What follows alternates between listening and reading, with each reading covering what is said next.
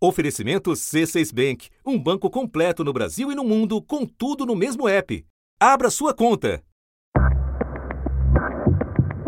Usuários de drogas caídos no chão, desacordados, jogados no meio de lixo e de pertences pessoais espalhados em calçadas. Quem se mantém de pé parece estar em outra dimensão, parado em posições contorcidas ou se movendo como se estivesse em câmera lenta. As imagens de um vídeo viral são de ruas nos Estados Unidos, país onde quase 300 pessoas morrem por dia de overdose de fentanil. Foram mais de 100 mil em apenas 12 meses. Na semana passada, um bebê de um ano morreu após ter contato com a droga em um apartamento que funcionava como centro de cuidado para crianças em Nova York. Atualmente, nos Estados Unidos, fentanil é a maior ameaça para nossos filhos para nossas famílias e para nossas comunidades. Essa é Yvonne Sean, chefe do DEA no Rio de Janeiro. DEA é a agência antidrogas dos Estados Unidos. Usado na mistura com outras drogas, o fentanil é 50 vezes mais poderoso que a heroína. A ideia de misturar o fentanil com outras drogas ou medicamentos é porque eles querem criar as pessoas tenham mais vício, não? Um alto vício e para gerar mais dinheiro para eles, mais lucro, para mostrar quão letal e viciante o fentanil. A pontinha de um lápis é o suficiente para matar uma pessoa. A explicação dada por Ivone deixa explícita a preocupação provocada pela pandemia da substância. Muitas das pessoas intoxicadas sequer sabem estar consumindo fentanil. O opioide já foi encontrado no sangue de usuários de drogas K em cidades brasileiras. Da redação do G1, eu sou Natuzaneri e o assunto hoje é fentanil e a crise dos opioides nos Estados Unidos. Para entender o que é essa substância e as suas consequências devastadoras lá fora e aqui no Brasil, eu converso com Francisco Inácio Bastos, pesquisador titular do Instituto de Comunicação e Informação em Saúde da Fiocruz. Segunda-feira, 25 de setembro. Francisco, você pode nos explicar por que o fentanil é tão brutal e o que ele faz com o corpo? Basicamente, o fentanil ele foi desenvolvido para ser utilizado em medicina intensiva, oncologia e medicina paliativa, por ser um opioide altamente potente, cerca de 100 vezes mais potente que os opioides de primeira linha, e também ser um depressor respiratório né, é muito rápido e muito potente. É, então, nesse sentido, ele tem a finalidade médica de facilitar o alívio do sofrimento do paciente, facilitar a intubação, né, a, a introdução de ventilação é, artificial. E aí mora o maior problema, porque a metade das overdoses aqui nos Estados Unidos são causadas por remédios comprados com receita médica, ou seja, legalmente. Não são pessoas viciadas em heroína, cocaína, crack ou drogas proibidas. São pessoas que ficaram viciadas depois de se machucarem, quebrar uma perna, fazer uma cirurgia de coluna ou até mesmo, às vezes, retirar um siso e serem receitadas esse tipo de remédio. Olha, o fentanil médico, ele geralmente é usado na administração injetável e mais recentemente é, também uso médico, mas é, já numa tentativa de fazer o que a gente chama de desmame, né? quer dizer, diminuir, ele tem sido usado sob a forma de PET, aqueles aderentes né? que você coloca é, na pele. Mas nas ruas, infelizmente, isso vem desde a oxicodona, que é um comprimido, as pessoas começaram a macerar, quer dizer, a amassar né, com martelos ou com qualquer outra coisa, transformar em pó, e, e esse pó as pessoas misturam com as coisas mais variadas possíveis, então, é, infelizmente, a gente tem hoje é, uma auto-administração de fentanil nas ruas pelas vias mais diversas e mais caóticas possíveis, o que dificulta muito o manejo, né? Porque quando você tem uma administração que você também não sabe de onde veio, é, o que você pode fazer é tentar evitar a morte e aí contar com as pessoas que estão próximas daquela pessoa, até para contar a história do, do que, que aconteceu, como aquela pessoa se auto-administrou, se ela misturou com outras substâncias, né? Para tentar entender o quadro todo e dar a melhor assistência possível. Obviamente, né, é, é, essa situação é bem diferente da situação controlada que você tem, tem dentro do ambiente hospitalar. Né? Essa é uma situação de rua e nos Estados Unidos tem um agravante. Né? É, os dois epicentros é, de uso de fentanil, um são cidades de porte médio, como Baltimore, ou porte grande, como Nova York, mas também a área rural. É, isso pouca gente fala, mas a área rural tem um uso muito grande de opioides e, por natureza da própria área rural, tem um alto poder aquisitivo, como Kentucky, por exemplo, né? mas uma distância muito grande dos centros de saúde. Então, até você chegar ao centro de saúde, muitas vezes as pessoas já foram a óbito. Quando uma droga é muito, muito potente, como é o caso do fentanil, né? O que a gente chama de dose possível e dose letal, infelizmente elas estão muito próximas. Mas se a pessoa usar doses relativamente baixas, digamos assim, sempre dentro desse, dessa margem de risco. A margem de risco sempre vai existir porque a, a margem é muito estreita é, repetidas vezes, ela pode desenvolver um fenômeno que acontece com todas as substâncias, é, sendo elas psicoativas ou não, que se chama tolerância. No fentanil, essa margem é muito pequena, então a chance de você ter um usuário crônico, por exemplo, de fentanil puro, é, é muito pouco comum. É mais comum que a pessoa é, adicione fentanil a alguma outra substância desenvolva tolerância, mas ela está sempre numa margem muito perigosa de desenvolver overdose e não por acaso são centenas de milhares de óbitos, né? Eu queria tentar entender um pouco das cenas que a gente viu nos vídeos que viralizaram na internet, né? Pessoas como se fossem zumbis, algumas com as pernas é, dobradas, outras com só parte do corpo, elas de pé, mas com uma parte do, do tronco contorcidas. Qual é o efeito da droga que provoca isso? Como se dá o processo do efeito da droga que provoca esse tipo de reação do corpo? Na verdade, os opioides eles têm ações múltiplas, né? É, que seria muito longo explicar. É, é, é sobre praticamente todos os sistemas do corpo humano, mas é, a gente tem que se lembrar o seguinte: é, no, no homem, né, no Homo sapiens, é, mais de 20% do oxigênio consumido a cada período de tempo ele vai para o cérebro. Então, se você tem uma baixa de oxigênio, imediatamente você tem um problema de coordenação, porque você vai afetar cérebro e cerebelo e as pessoas ficam inteiramente incoordenadas é, incapazes de ter ações, é, digamos assim, coerentes no sentido do tempo, né?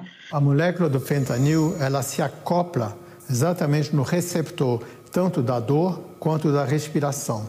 E aí, quando o receptor da dor é acoplado, na maioria dos casos, a dor some. Depois que essa substância se acoplou a esses receptores da respiração, o sinal vai até o pulmão e o pulmão passa a funcionar mais devagar. E a pessoa vai parando de respirar e pode morrer. Só essa quantidade já é capaz de matar 2 miligramas.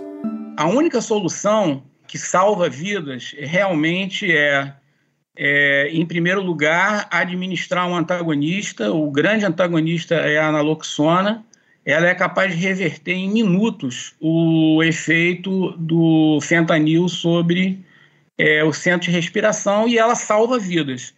Obviamente que é importante também chamar o serviço de emergência, é importante fazer manobras né, de ressuscitação, mas muitas vezes não há tempo, porque você tem que bloquear muito rapidamente esse efeito, porque esse efeito pode ser letal num, num período muito curto você observa essa incoordenação, essa incapacidade de né, desenvolver a, as atividades habituais e logo depois a pessoa entra em falência respiratória e vai a óbito.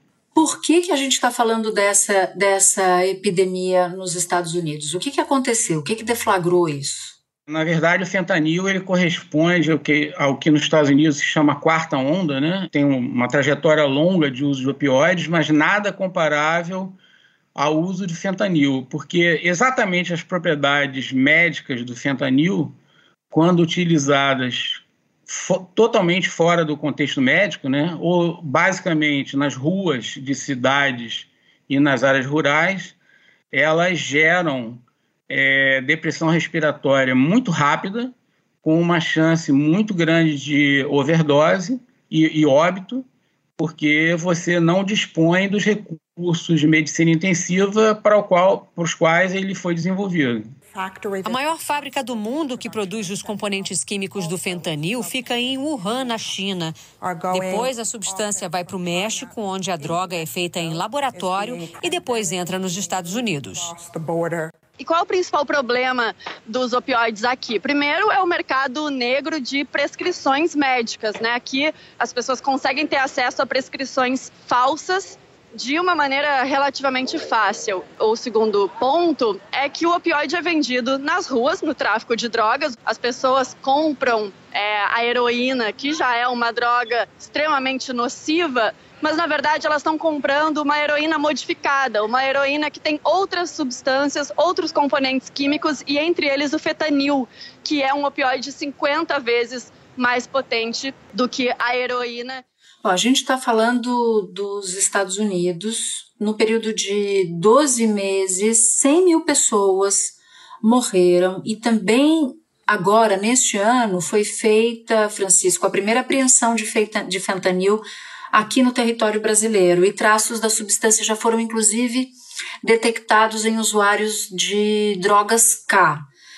Eu queria que você nos ajudasse a entender que se não houver um controle para se prevenir, qual é a dimensão da crise que a gente pode enfrentar aqui no Brasil se houver um uso indiscriminado e sem ser dentro do, do ambiente hospitalar do fentanil? essas drogas que a gente chama de K, né? Elas são drogas sintéticas, é uma família, na verdade, e que tem essa denominação exatamente por escapar à capacidade de identificação, seja por parte dos órgãos reguladores, seja por parte dos órgãos de segurança.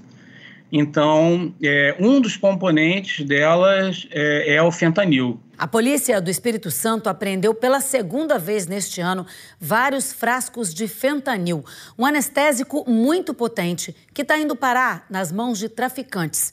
A última apreensão foi feita num laboratório do tráfico no bairro da Penha, em Vitória. A primeira apreensão de fentanil com traficantes no Brasil foi aqui no Espírito Santo em fevereiro. 31 frascos foram encontrados em Cariacica uma situação que preocupa a Polícia Civil. Primeiro, não temos dúvidas que está sendo desviado de hospitais. Como nós não temos essa capacidade de detecção simples, né? Nós só temos, é, na verdade, duas saídas. É, conjugar a análise toxicológica muito detalhada junto com as apreensões. Não adianta apenas fazer a apreensão, porque a gente apreende uma substância, mas não sabe qual é.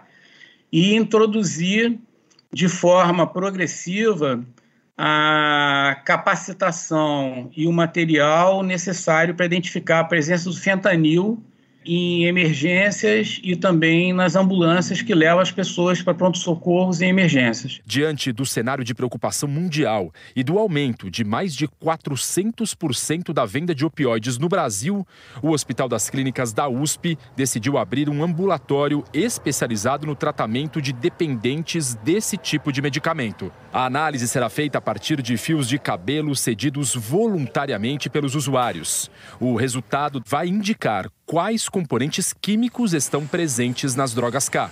Provavelmente esse fentanil veio de droga adulterada. Na maioria dos casos que nós atendemos aqui, é, além do fentanil, foi detectado outras drogas também, como as drogas da família K, né, K2, K4, e algumas vezes cocaína. A gente não tem um mercado de rua, né, vamos chamar assim, de opioides ilícitos, como é o caso nos Estados Unidos, né? como é o caso da heroína.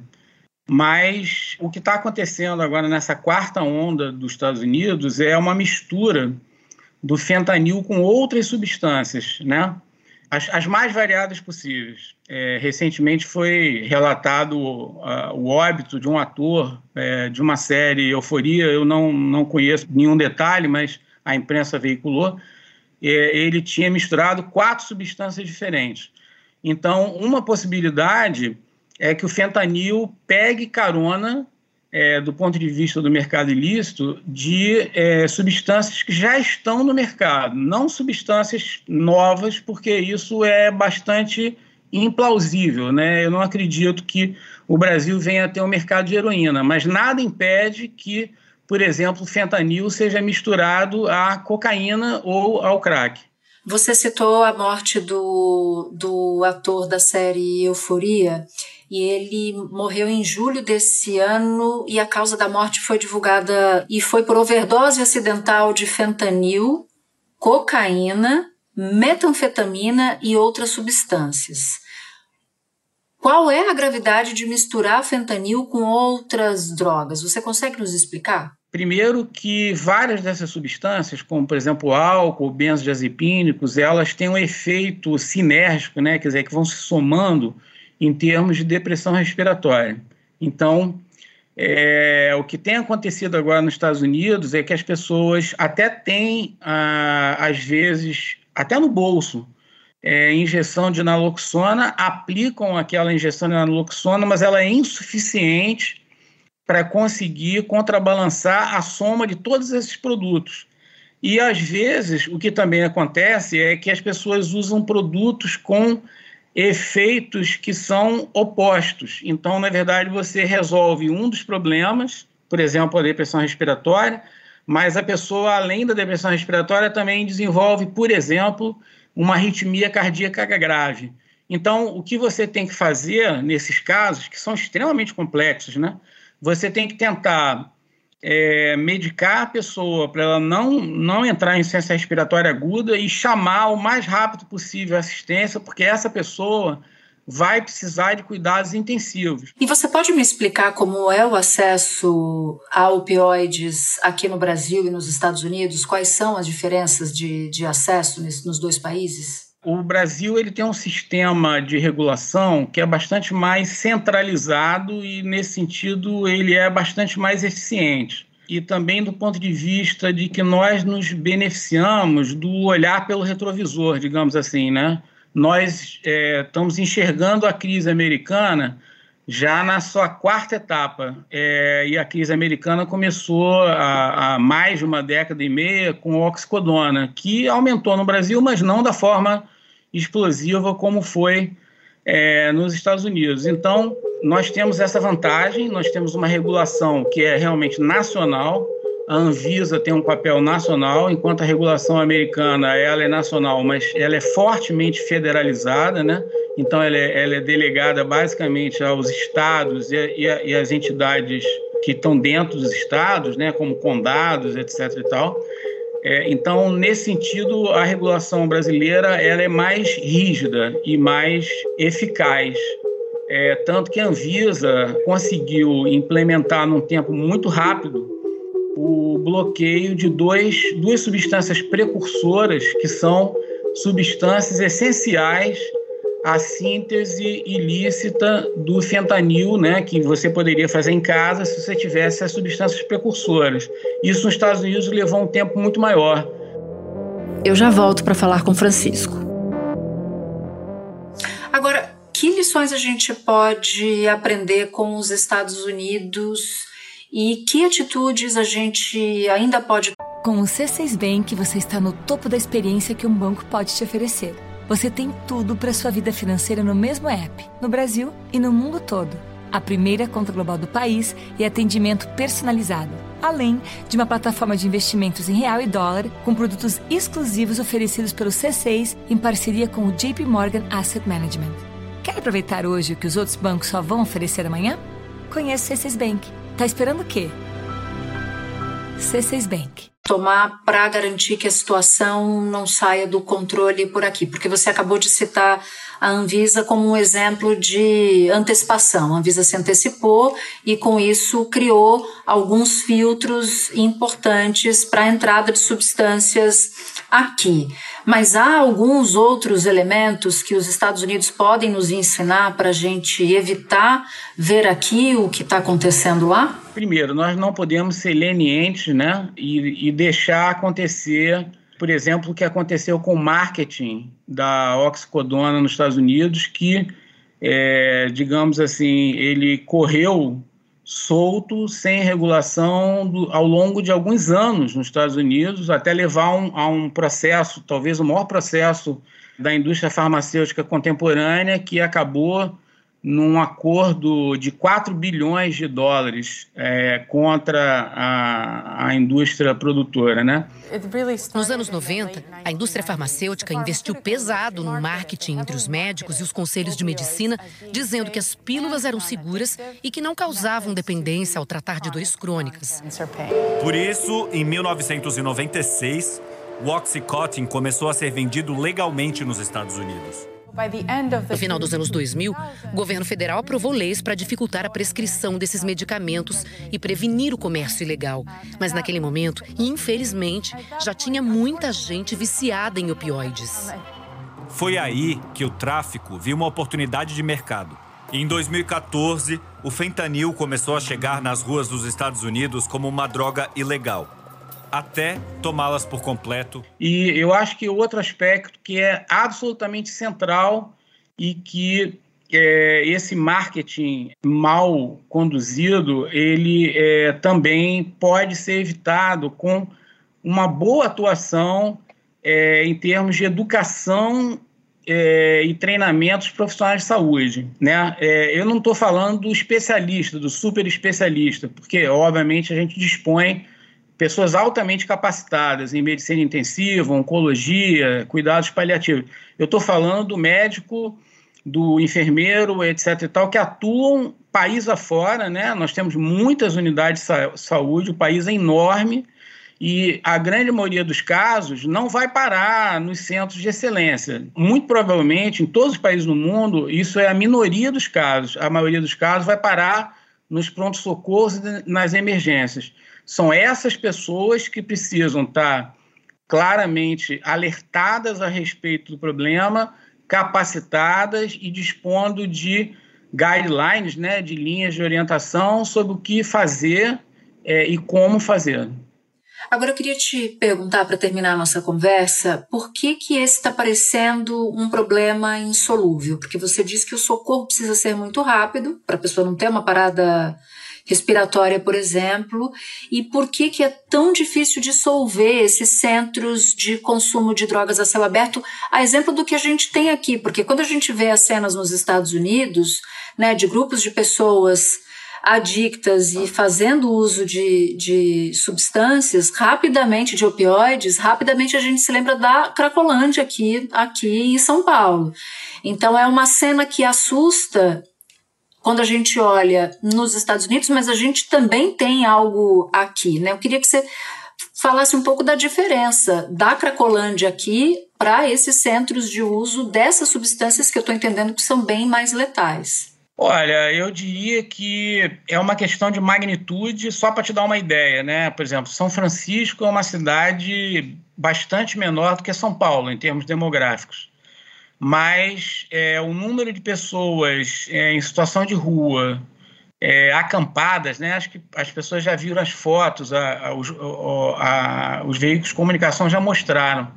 É, é, algo como quatro a cinco vezes maior do que o que a gente chama de Cracolândia em São Paulo, que é uma cidade muito maior. Eu acho que há algumas diferenças importantes. Né? Primeiro, o poder de compra americano, que é muito maior do que o poder de compra é, brasileiro, né? Então o mercado deles também é um mercado muito mais amplo, infelizmente muito potente, apesar de eles também disporem de uma é, estrutura de controle maior do que o Brasil, sem dúvida nenhuma. O que aconteceu foi que a classe média em certas cidades, especialmente da Califórnia, é, ela foi completamente comprimida, né? Então ficou basicamente uma classe alta que é capaz de pagar os preços que são muito altos e um, grupo enorme de pessoas que acabou deslocado e esse grupo enorme de pessoas deslocado se debruçou com um mercado infelizmente muito grande e muito potente. Francisco, eu te agradeço demais pelas explicações e um bom trabalho para você. Eu que te agradeço, Natuza. Foi um prazer. Este foi o assunto, podcast diário disponível no G1, no Globoplay ou na sua plataforma de áudio preferida. Comigo na equipe do assunto estão Mônica Mariotti, Amanda Polato, Lorena Lara, Luiz Felipe Silva, Tiago Kazuroski, Gabriel de Campos, Nayara Fernandes e Etos Kleiter. Eu sou Natuzaneri e fico por aqui. Até o próximo assunto.